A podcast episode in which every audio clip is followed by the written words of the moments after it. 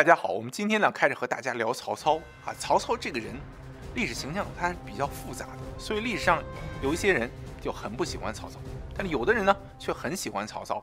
我们今天啊，争取就把一个事儿说清楚，就是曹操他这个历史形象到底是什么样的啊？在一千多年的流传中，他的形象是怎么演变的啊？以及曹操在他的这个历史演变过程中有哪些故事是不真实的？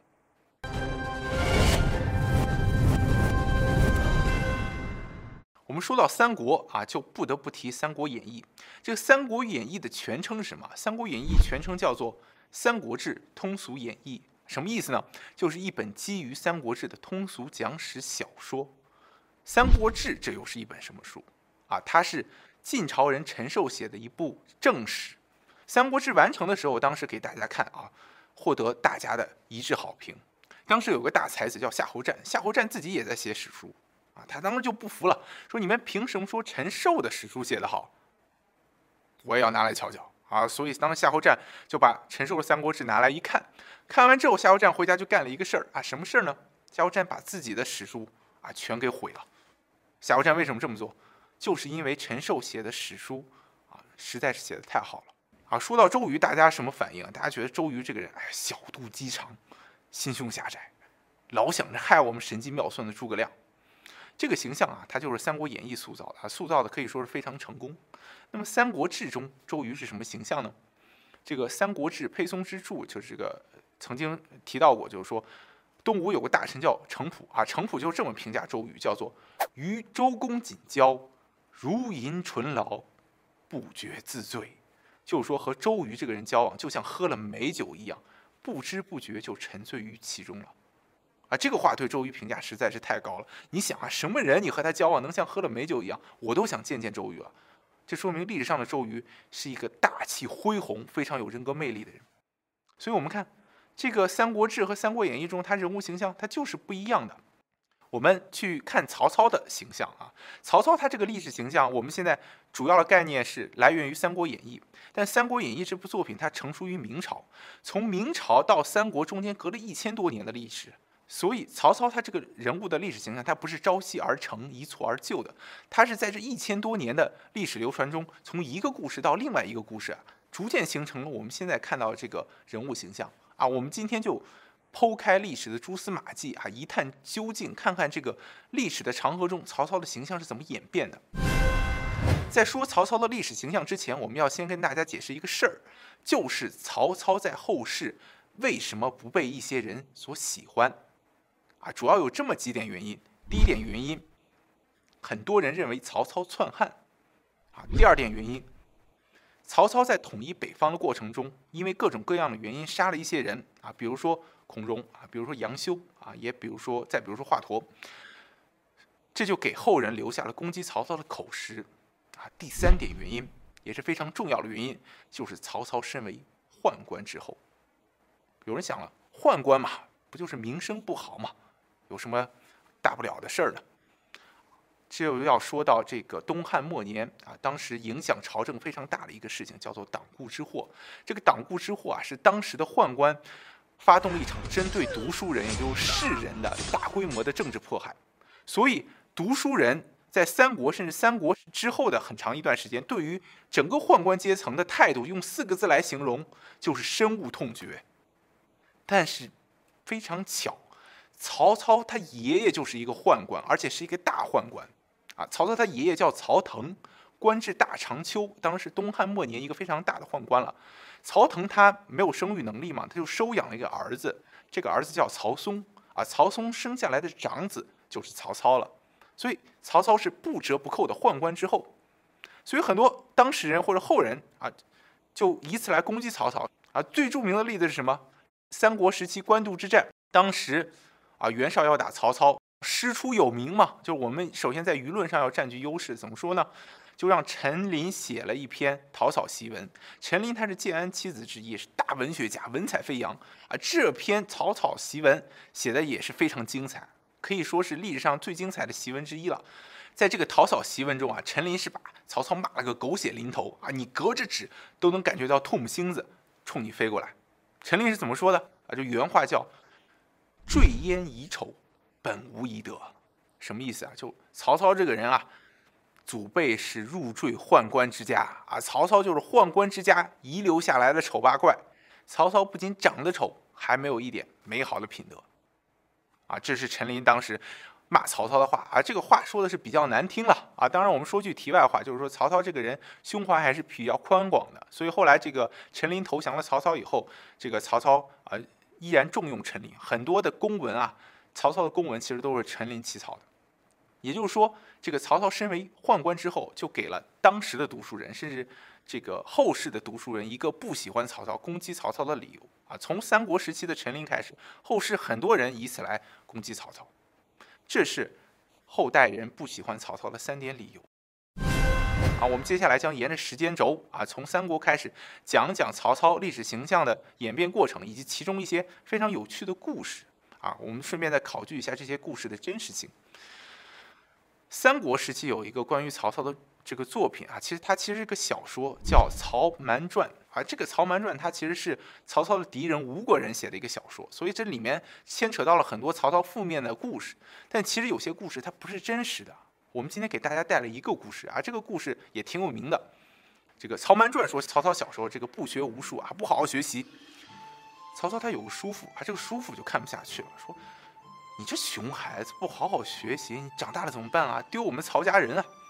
所以这个叔父啊，就整天嘟囔曹操啊，不仅嘟囔曹操，还整天跑到曹操他爹那里，曹嵩那里告状啊，说你好好管你那孩子啊，你不然怎么怎么着。曹操看在眼里啊，就心里特别烦这个叔父，说我们家的事儿你管这么多干什么啊？闲着没事找事儿。后来有一次在路上啊，曹操就碰到了自己叔父啊，曹操当时是什么表现呢？曹操当时假装自己中风，你知道吗？脸一斜，嘴一歪，就就这样了。当时曹操叔父看到了，就很关心啊，就问曹操：“哎，曹操，你这你这是怎么了？”啊，曹操当时就回答道：“我我我我中风了。”曹操叔父一看，哎呦，大事不好了，赶快跑回去找曹操的爹啊，就对曹操的爹说：“你赶快去看看你的儿子吧，啊，大事不好，他中风了。”曹操的爹一听啊，心里着急的不得了啊，赶快去找曹操。曹操爹见到曹操以后，一看曹操，哎，这个人好像没事儿一样，就问曹操了，说：“你叔父跟我说说你中风了，哎，我看你好像怎么也没什么事儿啊。”啊，曹操就说了：“嗨，我这个叔父，啊，他老是挑拨我们父子关系，他看我不爽啊，爸，你不要信他的。”啊，曹操他爸曹嵩从此以后就再也不理他这个弟弟了。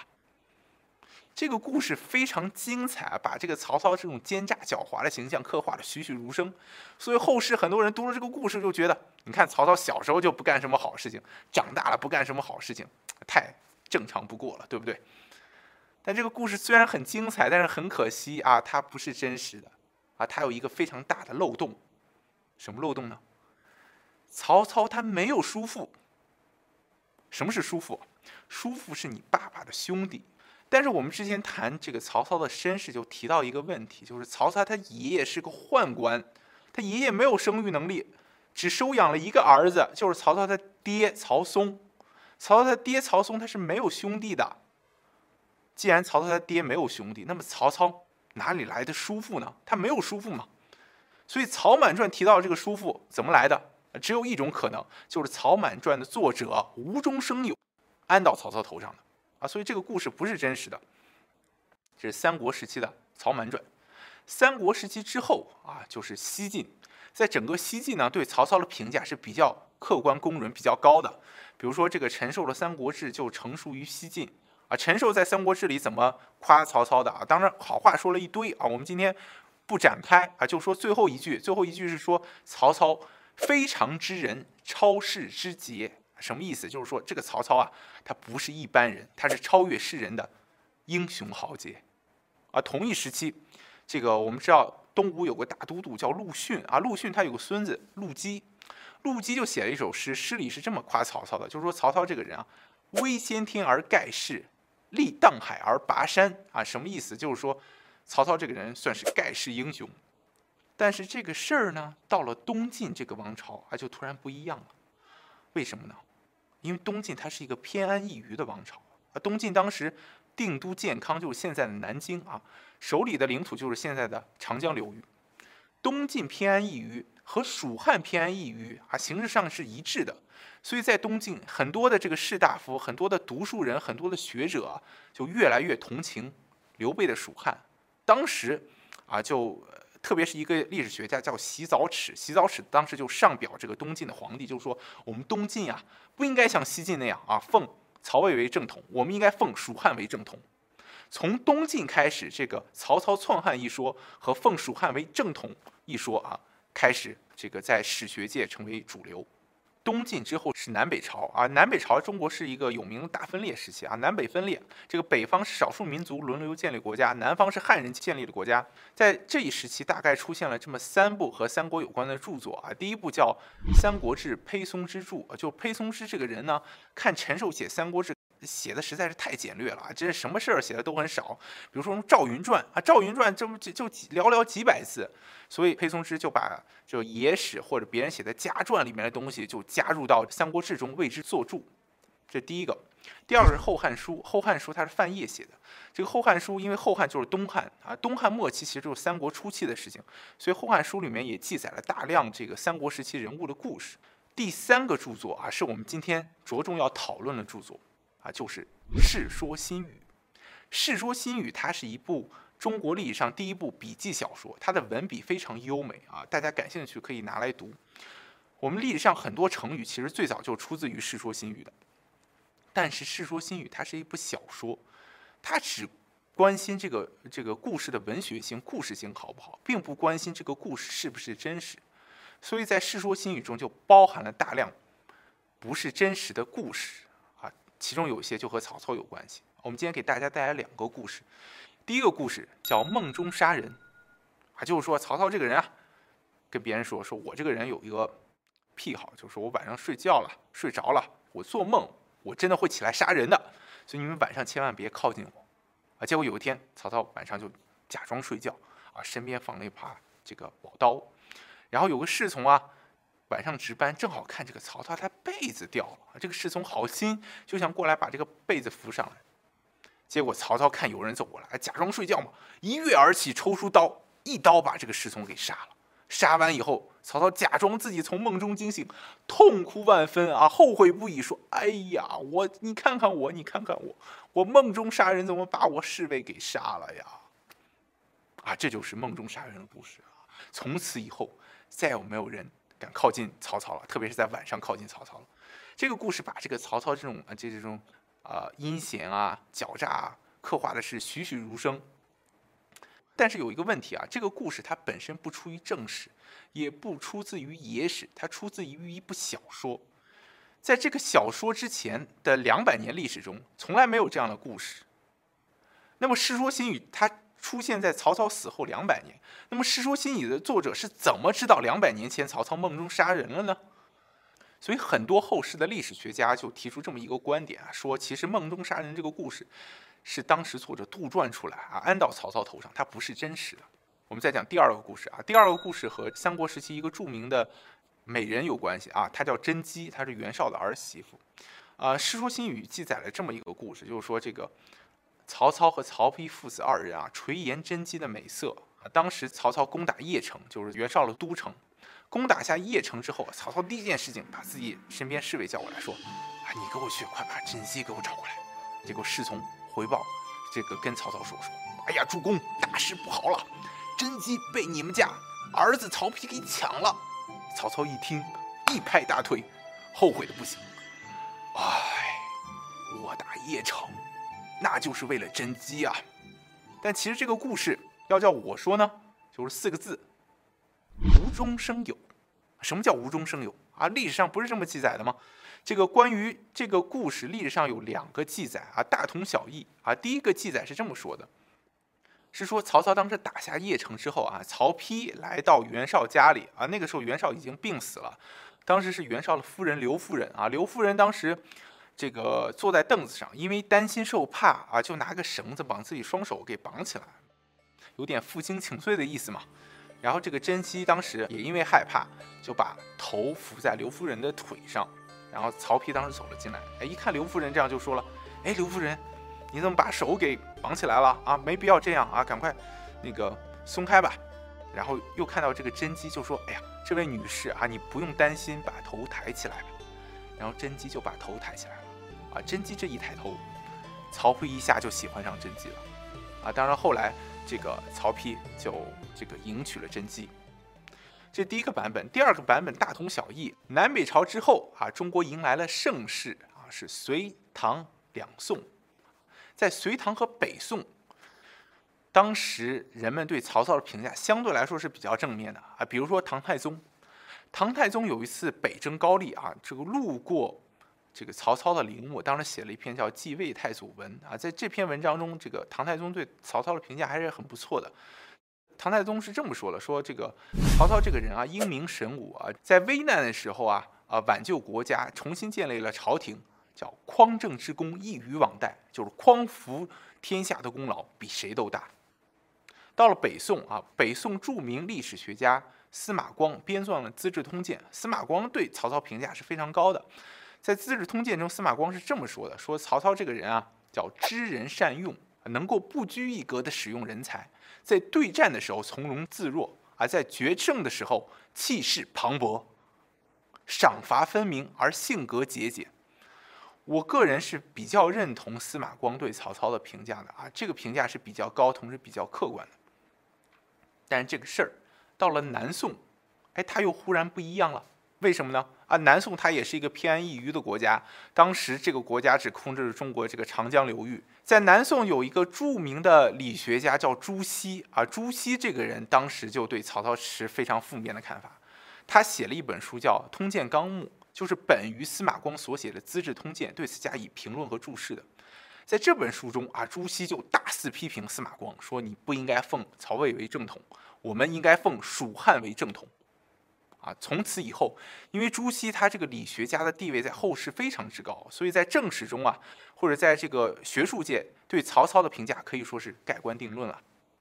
在同一时期啊，著名爱国大诗人陆游，陆游曾经写过这么一首诗，诗里有这么一句话：“邦命中心汉，天心大讨曹。”也就是说，在陆游眼里啊，就是说南宋人都把自己比作蜀汉啊，把这个北方的金国啊比作曹魏，啊，就是说。